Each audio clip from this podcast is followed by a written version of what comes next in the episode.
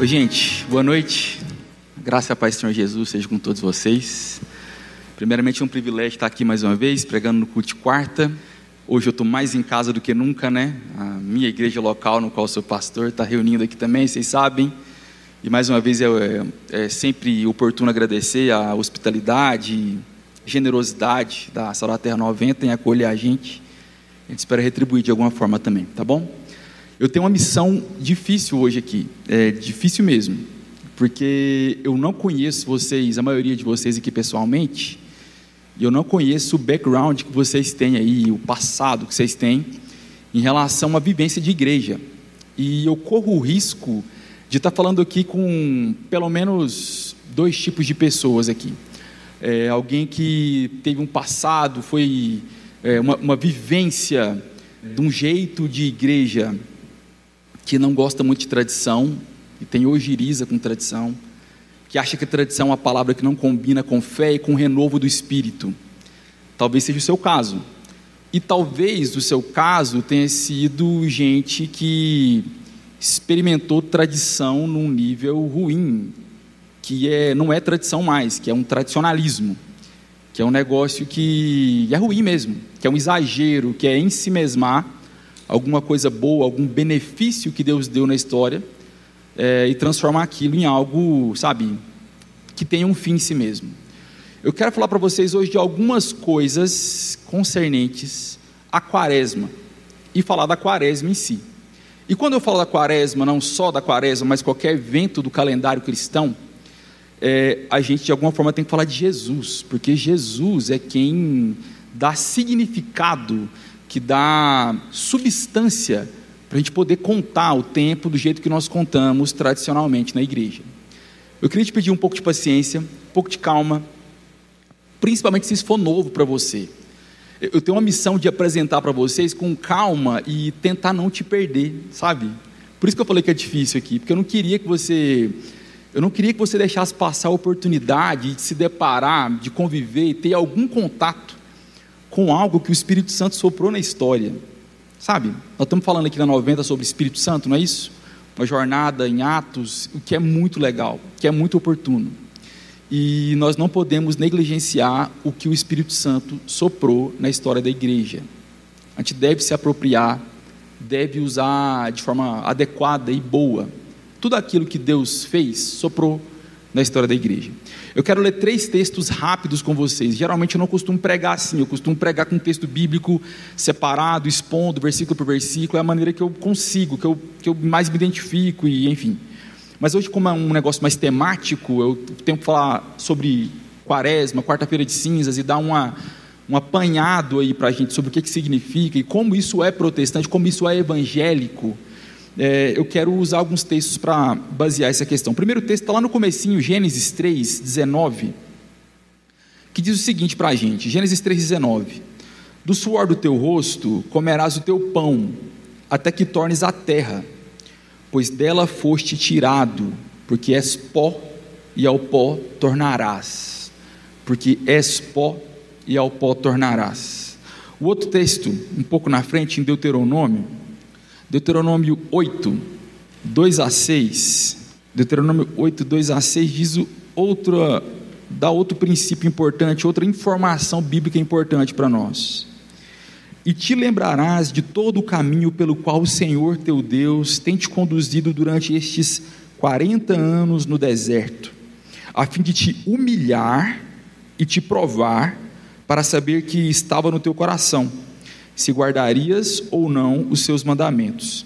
Sim, ele te humilhou, te deixou ter fome e te sustentou com maná, que nem tu nem teus pais conhecieis, para que entendesses que o homem não vive só de pão, mas de tudo que sai da boca do Senhor. Disso vive o homem. Nestes 40 anos, tuas roupas não envelheceram, nem teu pé inchou Saberás no coração que o Senhor teu Deus te corrige, assim como um homem corrige o filho. E guardarás os mandamentos do Senhor teu Deus para andar nos teus caminhos e para temê-lo. Aqui em Deuteronômio ele faz um resumo sobre essa vivência do povo eleito de Deus, dos 40 anos que eles peregrinaram no deserto até chegar à terra prometida. e como isso foi oportuno para para o discipulado desse povo, para o entendimento desse povo do que, que Deus estava fazendo. Deus apertou eles mesmo. Deus fez com que eles experimentassem coisas difíceis. É, no judaísmo, até hoje, quando se lembra dessas questões, é costume comer raízes amargas, para lembrar o que o povo passou. Enfim, outro texto que eu queria ler com vocês está em Mateus, Mateus 4, 1 a 11. Mateus 4, 1 a 11 diz o seguinte: Então Jesus foi conduzido pelo Espírito ao deserto para ser tentado pelo diabo, e depois de jejuar 40 dias e 40 noites, sentiu fome. Então o tentador aproximou-se dele e disse: Se tu és o filho de Deus, ordena que estas pedras se transformem em pães. Mas Jesus lhe respondeu: Está escrito: Nem só de pão o homem viverá, mas de toda palavra que sai da boca de Deus. Então o diabo o levou à cidade santa colocou-o na parte mais alta do templo e disse-lhe: Se és filho de Deus, lança-te daqui abaixo, porque está escrito: Aos seus anjos dará ordens a teu respeito, e eles te sustentarão com as mãos, para que não tropeces em pedra alguma. Jesus lhe respondeu: Também está escrito: Não tentarás o Senhor teu Deus. O diabo o levou ainda a um monte muito alto e mostrou-lhe todos os reinos do mundo e a glória deles, e disse-lhe: eu te darei tudo isso se prostrado me adorares. Então Jesus lhe ordenou: Vai-te, Satanás, pois está escrito: Ao Senhor teu Deus adorarás e só a ele prestarás culto. Então o diabo o deixou e vieram anjos e passaram a servi-lo. Até aqui. Talvez muitos de vocês, assim como eu, é, encontrem alguma dificuldade para administrar o tempo. Esse é o meu caso. Eu, pessoalmente, eu, CPF, eu tenho uma séria dificuldade em administrar o tempo. E esse é, um, esse é um desafio cada vez mais comum e cada vez mais intenso no mundo onde o tempo é tão dividido entre tantos afazeres, prioridades, formações, enfim. Organizar o tempo é uma questão hoje de quase sanidade mental, né? Os consultórios estão cheios de pessoas aí abarrotadas de afazeres, desesperadas por administrar isso, desesperadas para poder dar um sentido para a vida e organizar a casa, a cabeça, uh, as prioridades de alguma forma satisfatória, para que elas não enlouqueçam diante das demandas. A igreja de Jesus na história, ela desenvolveu uma maneira de contar o tempo. Eu não sei se você sabe disso, mas a igreja desenvolveu uma maneira de contar o tempo, uma maneira sábia de fazer isso. Desde o século 3 e 4, ou até o século 5, é, temos o conhecimento do calendário cristão, ou, em algumas tradições, o calendário litúrgico, que consiste, que nada mais é do que dividir o ano, tendo como eixo os atos redentivos de Jesus, tendo como norte magnético, que dá aquele senso de direção para a gente, sabe? Tendo como esse norte magnético a, o que Jesus fez enquanto estava encarnado. Isso é importante para a nossa piedade pessoal, e para a nossa vida comunitária. Espelhar em Jesus, ver o que ele fez enquanto estava no seu ministério terreno encarnado e meditar sobre o meu tempo e sobre tudo aquilo que Jesus fez. O calendário cristão é isso. Ele conta o tempo baseado, tendo como orientação última o que Jesus fez, o que Jesus falou, como Jesus fez, onde Jesus andou e o que, que ele ensinou para a gente. Algumas dessas datas do calendário cristão, do jeito cristão de contar o tempo na história, eles são mais conhecidos e mais facilmente celebrados por nós. Não gera muita controvérsia. Você não tem problema com o Natal. A não ser no seu passado ali um pouco mais radical, que você era daquela pessoa que não gostava de Natal. Você lembra disso? Talvez você tenha passado por isso aí. Mas de forma geral, os cristãos não têm muito problema com o Natal, muito menos com a Páscoa. Só que esses são dois dos eventos importantes do calendário cristão. Outros eventos importantes do calendário cristão são um pouco mais controversos no imaginário evangélico brasileiro comum. Alguns outros temas nós temos um pouco mais de dificuldade. Isso se explica, pelo menos em parte, é, por duas questões: por causa dos excessos que algumas tradições cristãs têm na hora de celebrar e lembrar e contar o tempo de acordo com a história da redenção. Esses excessos são verdadeiros, esses excessos existem. As superstições relacionadas a esses excessos estão dadas. facilmente verificadas. É importante a gente entender isso. Só que, inclusive, por causa desses excessos, um dia lá na, no medievo, na Idade Média, uh, ocorreu uma reforma, reforma protestante, que reformou, mas não aboliu muitos dos usos que a igreja tinha há 1500 anos. Eu não sei se você era aquela tipo de pessoa que entende que a igreja de Jesus ela só apareceu na reforma protestante. Isso é um erro. A igreja de Jesus já existia há 1500 anos e havia um acúmulo de inspiração do Espírito Santo sobre como a igreja deveria viver que estava dada. Que é importante a gente poder olhar com honestidade, com a Bíblia aberta e ver que não, isso aqui faz muito sentido. Tem coisas que nós, como evangélicos, praticamos e fazemos há dois mil anos, que passaram pela reforma, adentraram ali na, no, no, no Renascimento, e estão com a gente até os dias de hoje. Então esses excessos estão lá, as superstições estão lá até os dias de hoje. Só que existe uma frase sábia que nós devemos aprender, que nós não devemos jogar a criança fora junto com a água suja da bacia. Você já ouviu falar nisso? Quando você lava o neném, você tem que jogar água fora, não tem? Mas você não joga a criança. Com isso a gente entende que naquilo que é o acúmulo de tradição da igreja, tem um monte de coisa que passou do ponto, que virou superstição, que virou coisa errada, que mais atrapalhou do que edificou. Só que na hora de jogar essa água fora, a criança tem que ficar intacta e bem cuidada. Com isso eu quero dizer que o bom uso não anula o abuso. Existe um bom uso para além do abuso. O abuso não deve tirar da gente, não deve privar a gente de usufruir de boa maneira, de bom grado, do bom uso das coisas.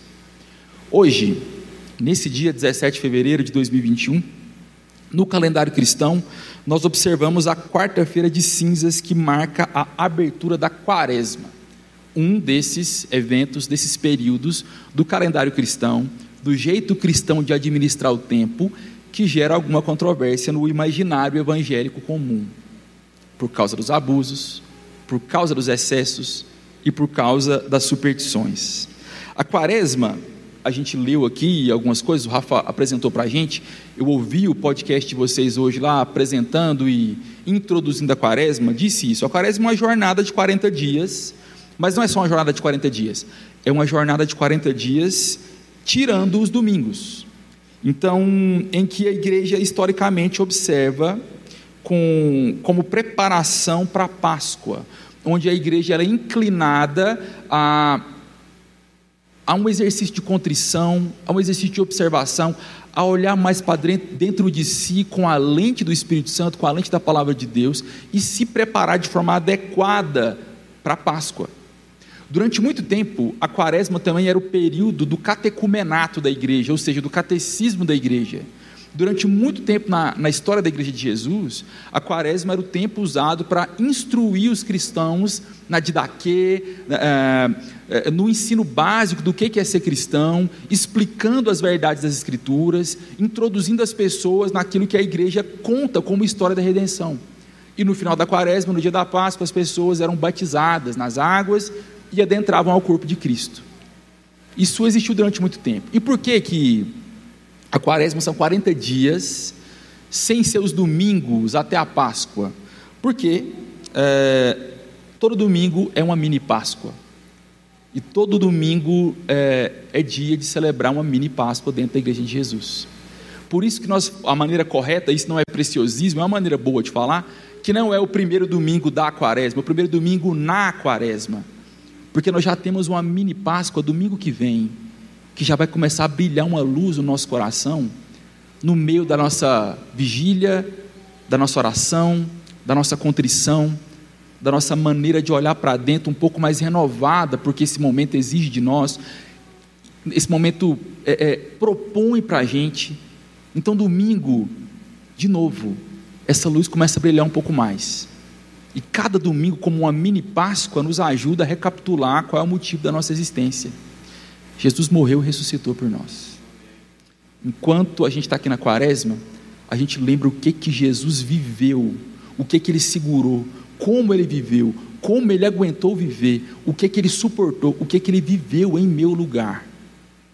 de maneira santificadora, santa, sabe?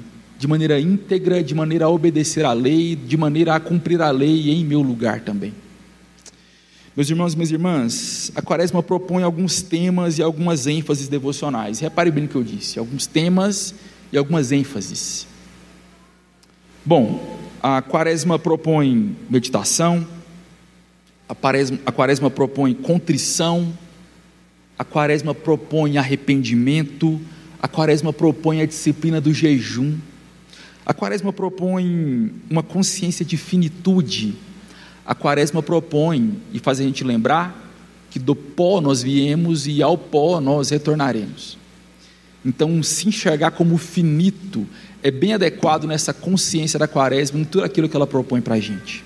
Tem um teólogo, pastor que eu gosto muito, chamado Peter Leithart, é um pastor reformado, bom assim, que tem um ministério relevante na área de liturgia, na área de ensino nessa área.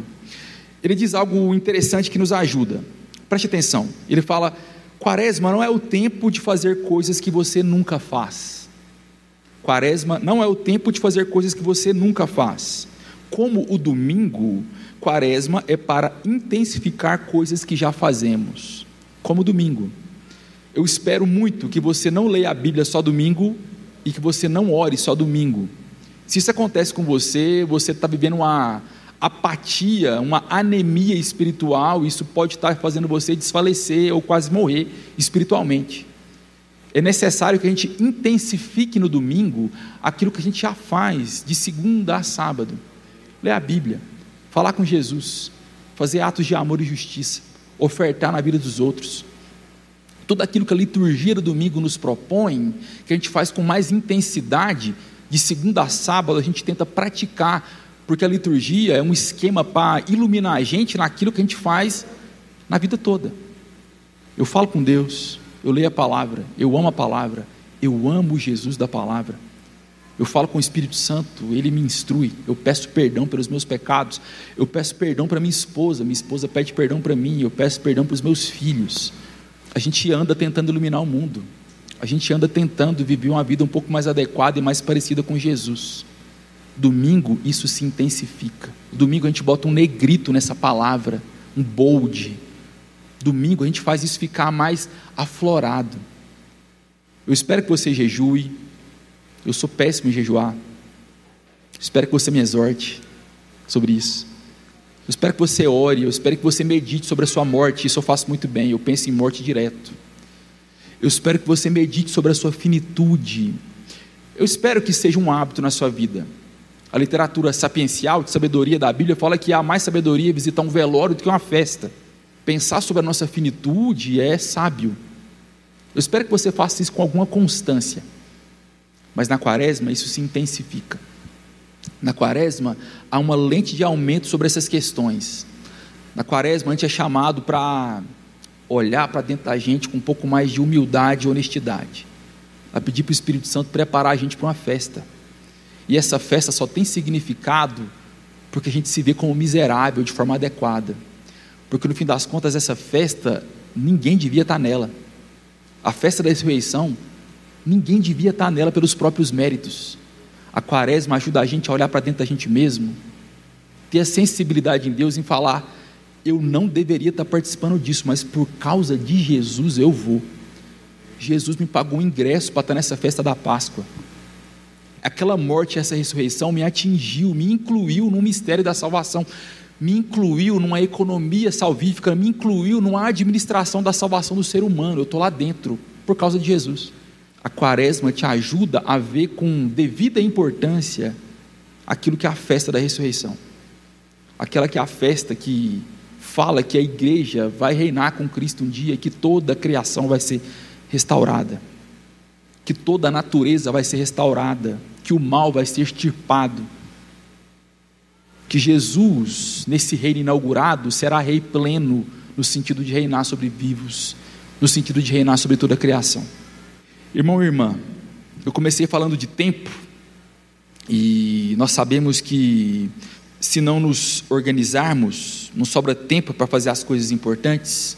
O calendário cristão é esse acúmulo de sabedoria da tradição da igreja que faz a gente tirar um tempo para pensar em coisas importantes que a gente não gosta de pensar. sabe? Coisas importantes que nós não gostamos de pensar, que nós sempre procrastinamos. Pensar sobre morte, pensar sobre finitude, pensar sobre a certeza bíblica de que eu vou voltar para o pó. Ninguém pensa nisso depois de almoçar assistindo Globo Esporte. É preciso uma, um acúmulo de sabedoria da igreja para apontar para a gente que essa época do ano é importante a gente pensar nessas coisas. Essa época do ano é importante a gente meditar um pouco mais sobre a nossa finitude. Uma outra ilustração que vem para nós, que pode ter alguma utilidade, vem da nossa dieta. Se o calendário cristão fosse um prato ou uma dieta, ele seria um prato equilibrado. Sabe, o calendário cristão é um prato equilibrado, colorido. E é um prato daquele prato de vó que ensina a gente a comer quando a gente é criança, sabe? É impossível sobreviver só com sobremesa, para a tristeza de muitos aqui. É impossível sobreviver só com sobremesa. A vida madura pressupõe superar um paladar infantil. A vida madura pressupõe isso. Você superar o gosto por algodão doce toda hora e todo dia. Crentes com paladar infantil não são saudáveis. Crentes infantis não são saudáveis. Crentes que não meditam sobre coisas importantes que a Bíblia fala, ou que não apropriam de toda a revelação bíblica, ou gostam só de um tema que a história da redenção conta, esses crentes estão, estão vivendo com alguma dificuldade. É necessário a gente comer um prato mais equilibrado. E quando a gente sabe disso na vida adulta, e quando você vai ensinar crianças o que me pegou no meu calcanhar de Aquiles, que agora eu tenho que ensinar uma criança a comer, duas crianças a comerem, e o exemplo ensina mais do que ficar falando, eu sou obrigado agora a comer coisas que eu não gosto tanto. Algumas refeições na dieta da igreja, elas são mais amargas. Elas têm porções menores. Elas são mais miadas, elas são mais, sabe, pequenininhas. Mas elas fornecem nutrientes importantíssimos para nós. Que a gente só vai adquirir com esse tipo de comida, com esse tipo de prato, com esse tipo de refeição amarga, que eu não gosto de comer, mas eu sei que ela vai proporcionar para mim nutrientes bons para poder ter uma vida mais longeva ou mais saudável. Meu irmão, minha irmã, um corpo saudável precisa comer o que não é agradável, mas é bom. A vida cristã precisa se apropriar de notícias da palavra de Deus que não são agradáveis para nós, mas são boas. E no fim das contas, a gente tem uma notícia que deixa tudo bom. Jesus morreu por nós, ressuscitou para nossa alegria, para o nosso benefício, e tem levantado a igreja para estar com Ele para a eternidade. Mas para saber disso, para você se apropriar disso com o coração adequado, é necessário que você coma a raiz amarga de olhar para os seus pecados, para as suas misérias, de olhar para dentro de você mesmo e de se assumir como pecador.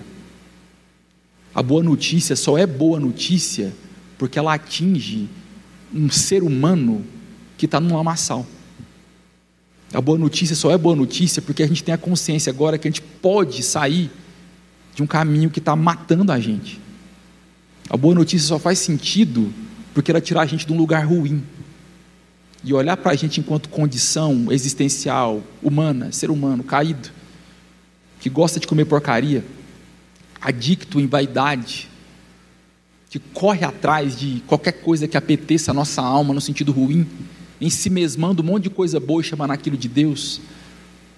A quaresma é oportuna para a gente botar uma lente de aumento dentro de nós e falar assim: culpado, porém absolvido. Sabe? Tem uma coisa agridoce na quaresma, porque nós temos a informação toda já.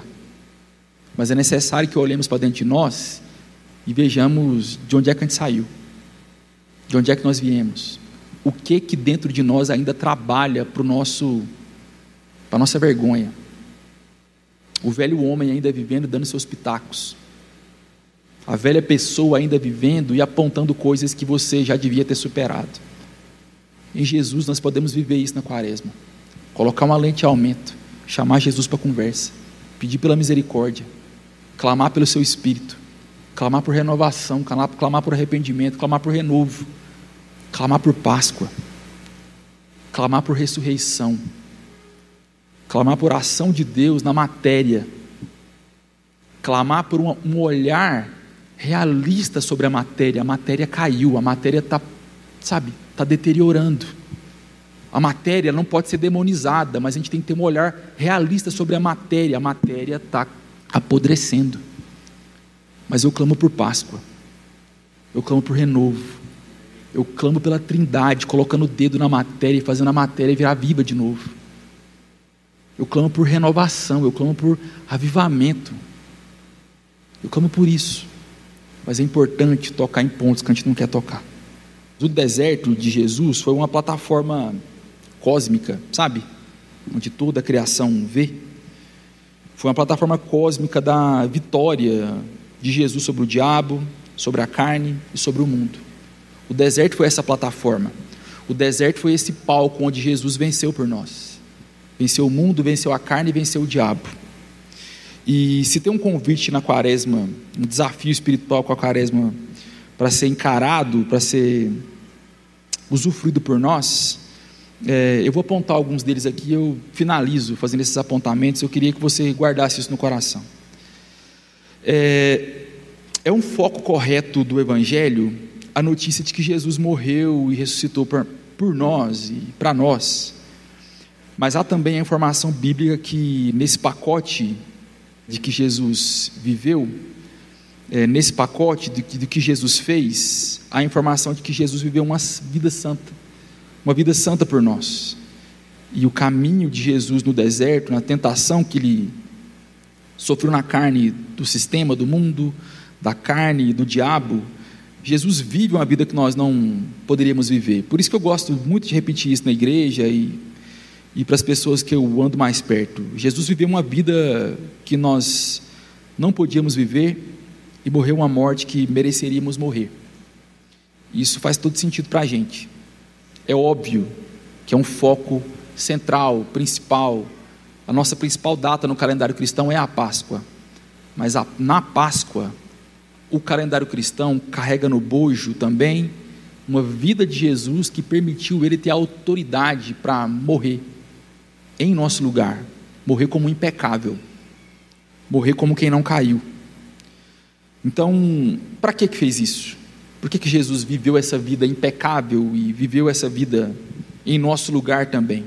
Para nos salvar, para nos garantir a eternidade com a Trindade. Mas antes disso, cada cristão é chamado para tomar sua cruz, o seguir e o imitar. Quaresma também é, é um tempo oportuno para lembrar da cruz que você pegou na conversão. Na cruz que você, no seu coração, prometeu carregar para o resto da sua vida. Quaresma fala desse senso de realidade também, que o discipulado, ele é de graça, mas ele cobra a sua vida como diz um alemão antigo chamado Bonhoeffer. O discipulado é de graça, mas ele cobra a sua vida toda. É necessário, é urgente a gente lembrar disso. Durante todo o tempo. Mas a quaresma bota uma lente de aumento sobre essa verdade. Não desperdice. Então nós imitamos Cristo, não para nos salvar. A gente imita Cristo no deserto, a gente imita Cristo na caminhada, a gente imita Cristo tomando a cruz, não porque a nossa cruz vai nos salvar, a cruz de Cristo já nos salvou.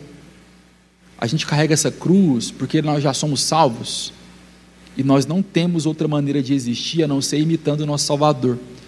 E nosso Salvador carregou uma cruz. Nesse mundo cheio de aflições e complicado, nós somos um povo chamado a carregar a nossa cruz e segui-lo, a morrer diariamente, a olhar para dentro da gente, a detectar o que não presta, a pregar isso na cruz diariamente. Não é para salvar, nós já estamos salvos é para imitar o Salvador. É porque estamos salvos nós podemos fazer isso. Então nós intensificamos essa imitação na oração, no jejum.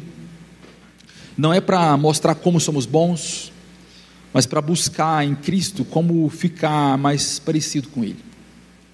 Eu sigo a cruz para poder imitá-lo. Eu jejuo para ter sensibilidade para poder imitá-lo. Eu oro para buscar sensibilidade, para ver onde Deus está movendo. Eu oro para buscar sensibilidade, para ver o que Deus está fazendo. Eu oro para buscar sensibilidade, para olhar dentro de mim, me reconhecer como pecador, mas me ver como eternamente amado. essa ambivalência, esse paradoxo que não é antagônico, é paradoxal, de se ver como miserável, mas se ver como acolhido e amado na família da Trindade. Isso é um mistério profundo, para a gente usufruir, para a gente se emocionar, para a gente ter uma vida vivendo, sabe, na alegria desse mistério. Então, resumindo e finalizando, a gente está falando do Espírito Santo aqui no 90, nos últimos dias, e eu quero te garantir um negócio. O Espírito Santo soprou na história da igreja algumas ferramentas que estão na tradição. Não negligencie isso. Não ache que tradição é coisa necessariamente ruim. Questione a tradição com a Bíblia aberta. Apare os seus excessos. Reveja aquilo que não presta. Mas se aproprie daquilo que é bom daquilo que o Espírito Santo soprou e foi uma ferramenta incrível, é uma ferramenta boa para o nosso discipulado. E aqui nós temos uma maneira de fazer a economia do tempo, de administrar o tempo, de contar o tempo tendo como norte magnético, tendo como eixo narrativo, tendo como orientação, tendo como um farol, tendo como, sabe, organizador da nossa vida, Salvador, Jesus e a sua história. E na história de Jesus, teve 40 dias que ele foi tentado. Teve 40 dias que ele foi tentado em tudo. Teve 40 dias que na força do Espírito Santo ele venceu. Teve 40 dias que ele humilhou o diabo. Em 40 dias ele venceu o sistema, o mundo. Em 40 dias ele viveu uma vida que nós não somos capazes de viver plenamente por causa da nossa queda, mas ele viveu por nós. Isso autorizou ele a morrer por nós e nos salvar, porque nele não havia pecado, porque nele não havia mácula, porque nele não havia defeito. E eu gosto lá em Romanos, em Gálatas, quando diz, quando pede, quando fala para a gente se revestir de Cristo. Lembra disso? Pede para a gente vestir a roupa de Jesus. Pede para a gente fazer um cosplay de Jesus. Pede para a gente colocar uma roupa onde Jesus é visto. O Pai vê a gente e vê o seu Filho. O Pai vê a gente e vê o próprio Cristo e nos aceita. Não por nós mesmos, mas nos méritos de Cristo. Nós somos aceitos, amados, transformados, santificados. A semelhança de Cristo. Para poder, na força de Jesus, dizer não para o mundo, para a carne, para o diabo. Para poder, em nome de Jesus, pegar a nossa cruz e segui-lo. Então aprenda a contar o tempo. Aprenda a fazer essa economia do tempo Aprenda a fazer essa administração sábia do tempo. Aprenda com a igreja. Aprenda com a sabedoria histórica da igreja a administrar o tempo no compasso dessa sabedoria. Aproveite que essa estação, o que essa estação pode revelar da palavra de Deus, do caráter de Cristo. E, acima de tudo, arrependa-se, porque o reino do céu chegou. Experimente o arrependimento porque o Espírito Santo tem movido o nosso coração para viver isso genuinamente. E na quaresma é o momento de a gente botar uma leite de aumento, para a gente ver a nossa miséria e para a gente ver o tamanho da salvação que nos alcançou. Porque quanto mais realista nós somos com a nossa miséria, mais a gente consegue maximizar o tamanho da salvação de Jesus. Quanto mais a gente vê como nós somos miseráveis, maior, com mais estima nós podemos viver o que Jesus, ver o que Jesus fez por nós por pura graça, para a glória de Deus. Vamos orar? Eu quero orar de um jeito diferente, talvez seja inédito para você. Na tradição da igreja, como a fé cristã é sinestésica, sabe sinestésica? Que experiência em todos os sentidos, sabe? Na narrativa bíblica nós temos o momento de cheirar, né? O momento de ver cores, lírios do campo, aves do céu, não é mesmo? A gente tem um momento de ouvir, de proclamar, um momento de tocar, cumprimente, ósculo santo. Então a experiência na fé cristã ela é sinestésica e ela compreende todo o nosso sentido. Nós temos o momento de comer, nós temos o momento de comer a presença real da Trindade através do seu Espírito na Eucaristia, na Santa Ceia. Nós comemos e bebemos em memória de Jesus. Nós comemos e bebemos da Sua presença, nós comemos e bebemos da revelação de Cristo que faz a gente não ter fome de existir, porque nós somos plenamente saciados em Jesus. E outro acúmulo na história da, igreja, da cristandade é de uso de algumas vestes litúrgicas, que eu costumo usar na nossa comunidade. E tem uma parte dessa veste que é uma estola. E a estola tem um significado bonito. Alguns. Ela simboliza primeiro a toalha que Jesus usa para secar os pés dos discípulos. Um ato de serviço, de humildade, onde cada pastor tem que olhar e lembrar sempre. E o chamado pastoral da igreja tem que olhar e lembrar sempre. Ela significa também a ovelha que perdida, que o pastor vai atrás, fazendo contas para nós muito absurdas, mas indo atrás para resgatá-la. Então fala para a gente disso. E a cor litúrgica da quaresma é o roxo, que ela inspira a gente nessa experiência sinestésica da história da igreja, a contrição, a um tom mais fechado, a um tom mais contemplativo, reflexivo.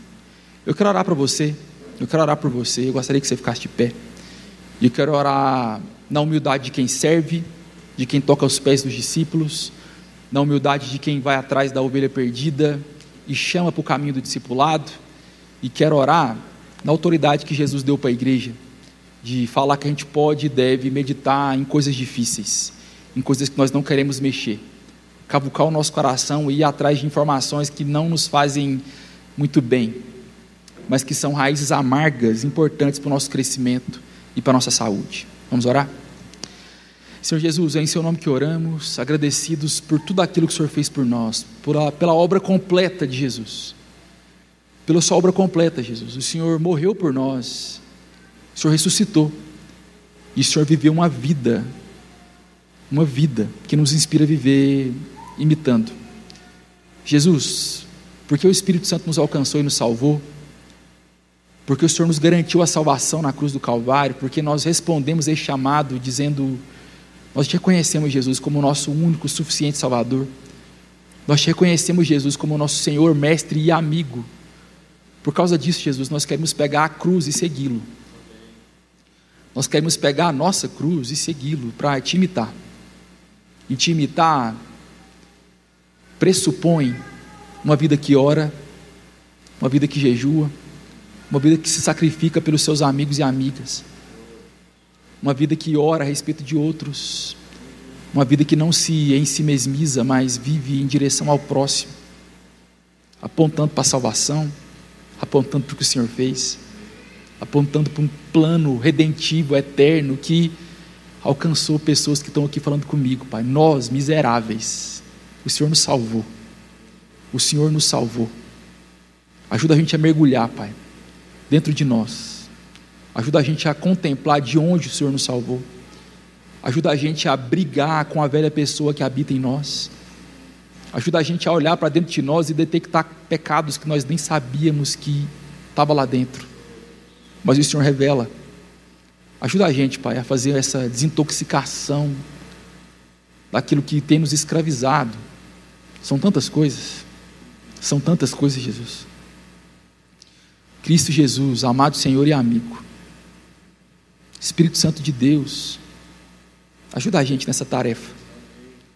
Que nós não desperdicemos esses próximos 40 dias. Nós possamos orar, jejuar, buscar no Senhor e ouvir o Senhor, para que possamos segui-lo nesse mesmo caminho, com essa cruz, para glorificar o Seu nome, para anunciar o Senhor para todas as pessoas que estão perto de nós, para brilhar a Sua luz. Nós oramos agradecidos em nome de Jesus Cristo de Nazaré. Amém. Amém. Amém. Deus abençoe, gente. Amém. A gente ainda tem uns minutinhos, nosso culto geralmente vai até 9h15. Para a gente conversar um pouco, acho que esse tema deve ter perguntas.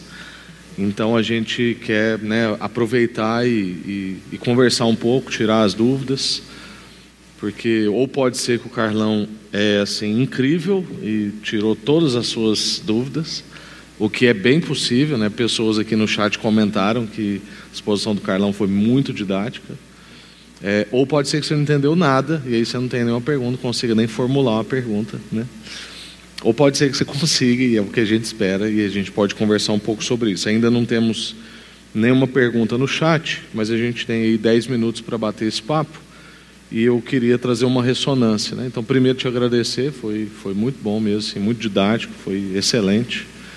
Graças a Deus, né? Foi inclusive fora do que eu tinha pensado que você ia compartilhar, e isso é bom, porque eu fui muito abençoado, né? Se fosse o que eu já esperava, teria sido é, mais do mesmo para mim, mas para mim foi muito bom, assim, muito novo. A, a eu acho que o, o exemplo da comida ajuda muita gente, né?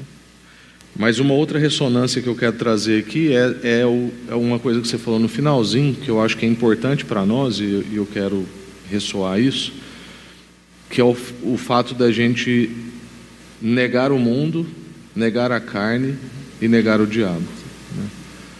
E eu queria que a gente pensasse um pouco sobre isso. Às vezes a gente pensar algumas áreas da nossa vida onde a gente nega o mundo, a gente nega a carne, a gente nega o diabo, porque às vezes a gente ouve frases e a hora que a gente ouve ela faz sentido, mas aí a gente parece que não consegue trazer ela para dentro da nossa vida, né? E Jesus, nos seus 40 dias de tentação, e na verdade em toda a sua jornada, ele fez isso o tempo todo. Negou o mundo, né, a sedução do poder, o convite das pessoas para que ele fosse uma pessoa de influência, enfim, negou a carne, né, em vários momentos de, de jejum, em vários momentos onde estava todo mundo com sono, mas ele estava orando, onde estava todo mundo ainda dormindo, mas ele levantava mais cedo, provavelmente alguma sedução, alguma coisa nesse sentido também, é, e negou o diabo, né, resistiu a Satanás, literalmente, né, nesses 40 dias, onde foi oferecida ali muitas possibilidades para ele. Então, Acho que é legal a gente pensar alguma coisa sobre isso. Não sei se você tem algum exemplo, alguma coisa dos tempos que a gente vive, do que, que seria na nossa vida, né? Negar o mundo, negar a carne, negar o diabo e a gente tentar praticar isso intensivamente nesses 40 dias, mas para que isso também se torne uma prática da nossa vida. Né? Bom, pensando rápido assim, de bate-pronto, eu acho que na cultura de informação que a gente vive, a gente é muito seduzido em todas as horas e a gente é muito alimentado e, e muito preso a muitas tentações do tipo, né? E eu fico com muita compaixão, pena, porque isso gera na gente um, um, um mal-estar, inclusive em âmbitos mais psicológicos, assim, né? Da gente não poder realizar muita coisa, mas ao mesmo tempo deixar o nosso coração preso na tentação e no nosso imaginário, no, na, na nossa, no nosso pensamento demorado, aquilo tomar, tomar conta de nós de um jeito que, que é muito maléfico, sabe? Que vai desde tentações de ordem de luxúria, de, de, de ordem do, do sensual, do sensorial nesse sentido é, que vai da, da questão do consumo e de ter coisas que vai em relação a poder e coisa do tipo, né? Influência, que é um tipo de poder, né? Que é muito cobiçado hoje em dia.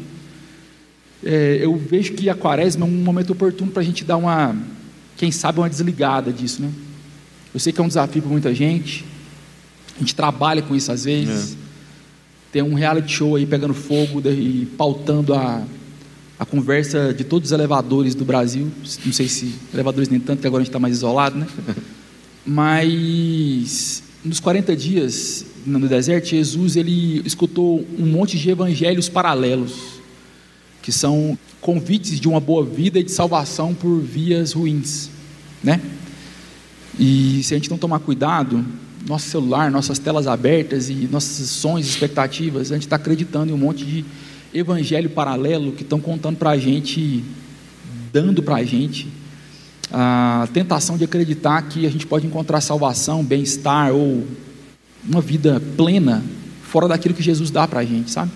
Isso me deixa muito pensativo, sabe? Uhum. Para mim mesmo uhum. e para a vida das pessoas que eu pastoreio e tenho alguma influência e, é. E algum amor assim. É um, é um momento de a gente tomar um pouco mais de cuidado em relação a isso. É. Tem muito evangelho rival, uhum. tem muita narrativa rival. Isso. Tem muita, muito convite para a gente. E tem muito da carne, tem muito do sistema, do mundo, e tem muito do diabo nisso. O diabo, né, assim, ele virou um ícone de cultura pop, por um lado, né? A gente teve uma casa noturna em Goiânia chamada Diablo. é, e, enfim, ou ele é subestimado a esse nível, ou ele é superestimado em outros contextos, onde se fala mais do diabo do que de Deus e coisa uhum. do tipo. E Jesus venceu o diabo, pressupõe que ele está aqui tentando e uhum. oferecendo coisas para a gente. Uhum. Então, sem cair nos excessos da batalha espiritual e coisa do tipo, que fez muito mal para a igreja, mas tem um elemento de verdade ali. Ele existe, nos tenta. E é bom que a gente se aproprie daquilo que Jesus venceu por nós. É. é bom que a gente clame o sangue de Jesus e vença por causa do sangue de Jesus. Para a gente não acreditar em nenhuma narrativa rival nesse sentido.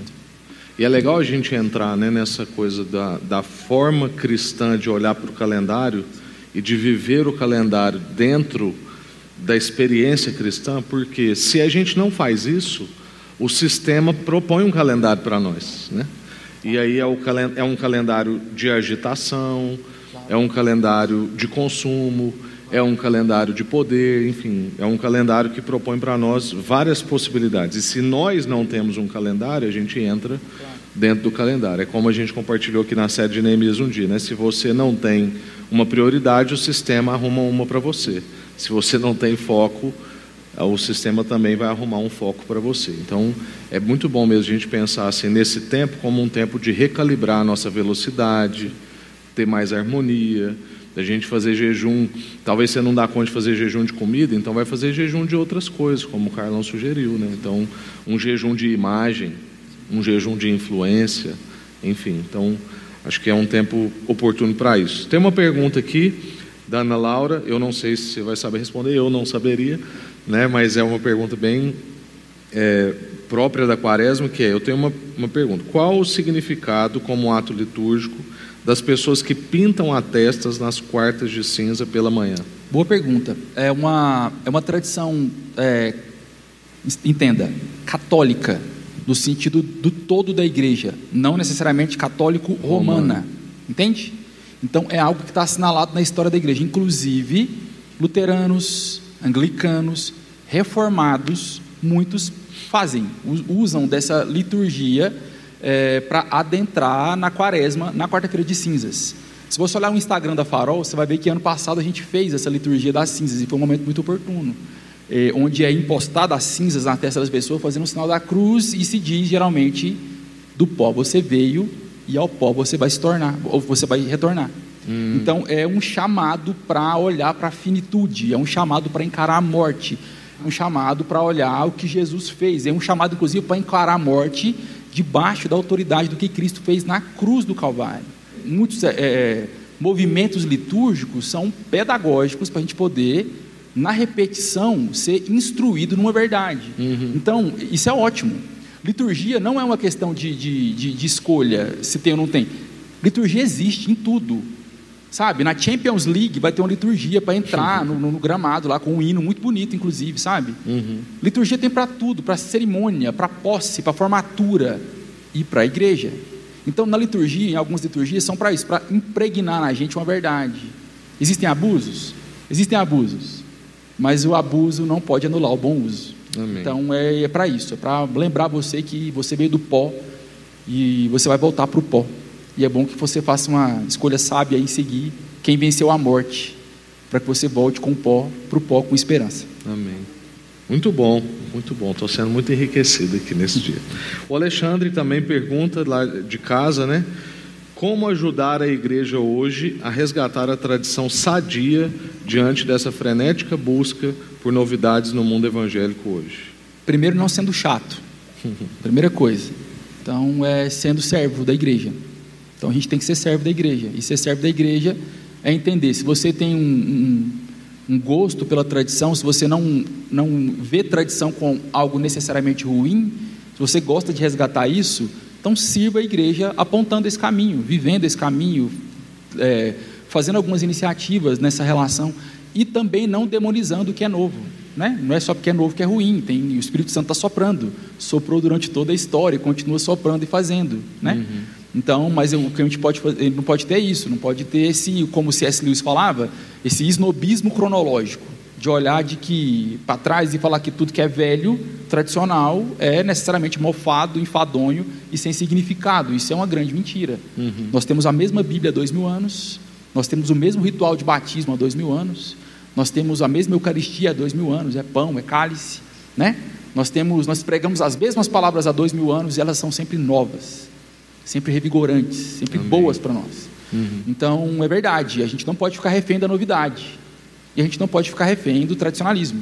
Uhum. A gente tem que olhar para trás e fazer isso com o frescor necessário uhum. do Espírito Santo soprando e movendo a gente nesse caminho. Então não seja chato na hora de falar de tradição, seja servo sirva a igreja com, é. sabe, aquele amontoado de tradição que a igreja tem lá, que é bom e útil para nós até o dia de hoje. E pensar em formas é, é, criativas, estéticas, né, que é algo que a gente está tá fazendo. Então a gente está apresentando uma coisa antiga, né, mas que, como dizia Agostinho, é uma beleza antiga, mas tão nova. Né? Então a gente tem cara bela, né? tem, tem toda uma, uma questão. Então acho que isso ajuda a gente claro. conversar sobre isso né? de forma aberta, maduro, como a gente está fazendo aqui. Enfim, uma última pergunta para a gente encerrar, que nós já estamos no nosso horário. É, devemos também adotar a penitência que difere do jejum e da abstinência de carne?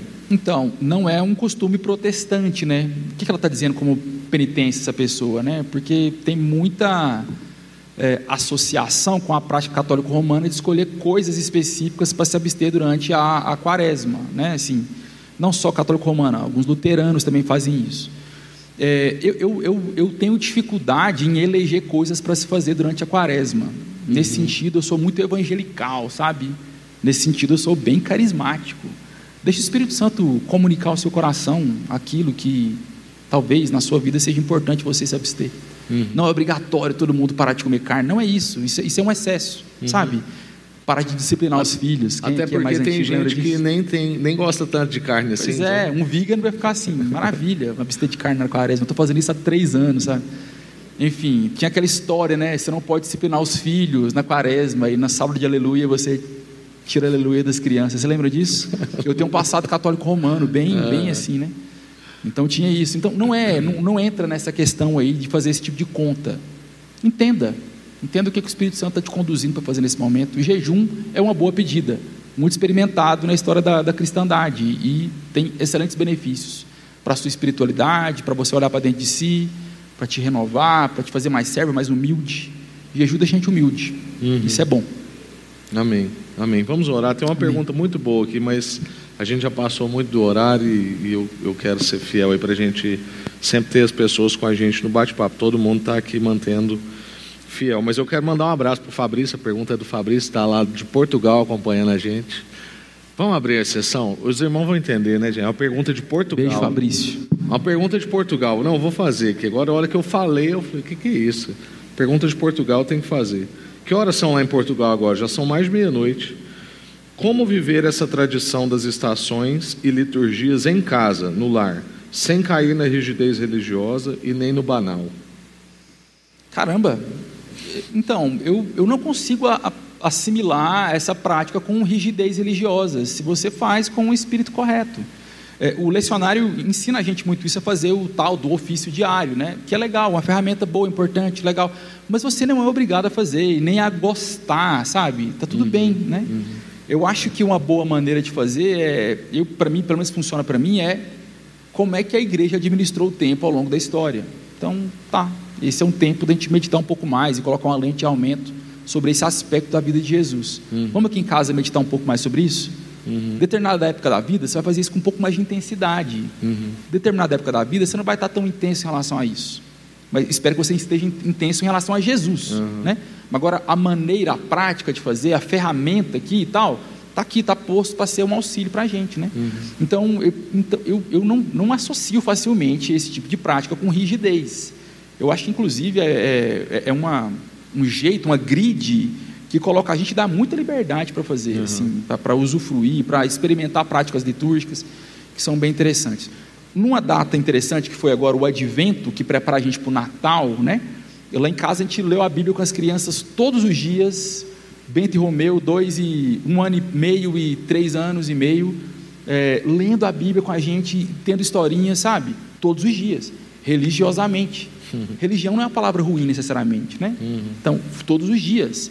E eles adoraram. Quando acabou, eles queriam mais. A gente teve que inventar outras coisas lá, porque a gente não tinha preparado. Uhum. Então, enfim, eu, eu, não consigo associar facilmente essa prática é. com Né? Eu acho que o- o- uma coisa legal é a gente saber das estações. Então, procure saber das estações. No mínimo, né? Diante disso, dê a ênfase no seu lar dentro das estações, não necessariamente dentro de uma ferramenta ou de uma metodologia específica. né? Então, é, é, agora é a época da Páscoa, reflexões dentro desse sentido do que, que significa esse tempo, essa lupa que o Carlão está falando. É, domingo de Pentecostes, o que, que significa isso? O que estava antes, o que estava depois, o que estava durante? Domingo de Ramos, por exemplo, né, que também é lá na frente, é, por quê, o seu significado, a sua importância, ele está antes do que, ele está depois do que. Entre dentro dessa estação, acho que isso já é o suficiente para a sua casa ser muito abençoada, né, o seu lar ser abençoado, e isso não ser um peso religioso, uma estrutura fechada. Existem as metodologias, as ferramentas, mas não necessariamente você precisa estar enquadrado dentro disso. Acho que só o fato da gente saber essas estações do calendário cristão já ajuda a gente, a nossa casa, a, a surfar essa onda, né? a entrar nesse espírito, a, a mergulhar, né? a ficar encharcado dessa experiência. E ajuda a gente nessa coisa que o Carlão falou, né? sinestésica, da gente ter vários tipos de experiência. Né? Amém. Muito Amém. obrigado. Graças a Deus. Disponha. Vamos orar para a gente encerrar e em paz para as nossas casas. Você que já está em casa aí, só desligar e ir para o seu ritual de sono, tá bom? Senhor, muito obrigado mais uma vez por esse tempo juntos e pela vida do Carlão e tudo que ele derramou sobre nós. Obrigado mesmo, Pai, porque o Carlão foi generoso com a gente hoje e entregou tudo que o Senhor deu para ele. Obrigado porque ele não reteve. Obrigado pelo tempo que ele investiu em casa, buscando ao Senhor, ó Deus, é, por revelação, por direção, por orientação. Então, te louvo mesmo, ó Deus, por essa dedicação que nos encontrou. É, obrigado por essa lupa que o Senhor deu para ele, como ele mesmo usou a expressão, que está ajudando a gente agora a olhar nessa mesma lente. E ajuda-nos, ó Deus, os passos desses 40 dias, a começar de hoje. Que nós possamos entregar o coração diante de Ti e propor, propor para nós quais vão ser as transformações, as mexidas na nossa rotina, na nossa vida, que vão caracterizar esses dias. Nós queremos mexer. Se é na comida, se é no que a gente clica, se é no que a gente vê, se é nos círculos que nós estamos, se são em algumas paixões que nós temos, nós queremos nos abster de algo. Nós queremos praticar o jejum de alguma forma. Nós queremos, ó Deus, é, que o Senhor abra os olhos do nosso interior, do nosso coração, para ver o outro, para ter compaixão, para melhorar na doação, para ser generoso.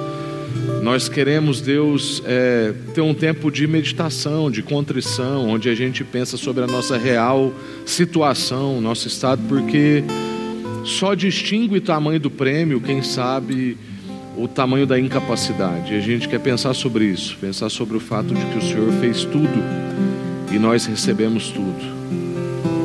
Que o Senhor nos ajude a aprofundar nessa experiência, porque nós queremos ver o Senhor, ó Deus, com mais clareza.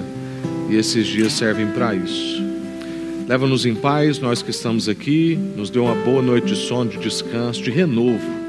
E que o choro que dura às vezes um período da noite possa cessar de manhã e as misericórdias do Senhor se renovam e a gente se alegra pelo que o Senhor faz. Que a gente viva um período de domingo todos os dias, como foi dito aqui. E que a gente viva o domingo de verdade também. Que a gente possa lamentar nossa condição, mas celebrar o que recebemos no Senhor. Que o Senhor alcance também os que estão em casa, dando descanso, que a gente possa em paz se deitar e logo pegar no sono. Em nome de Jesus. Amém.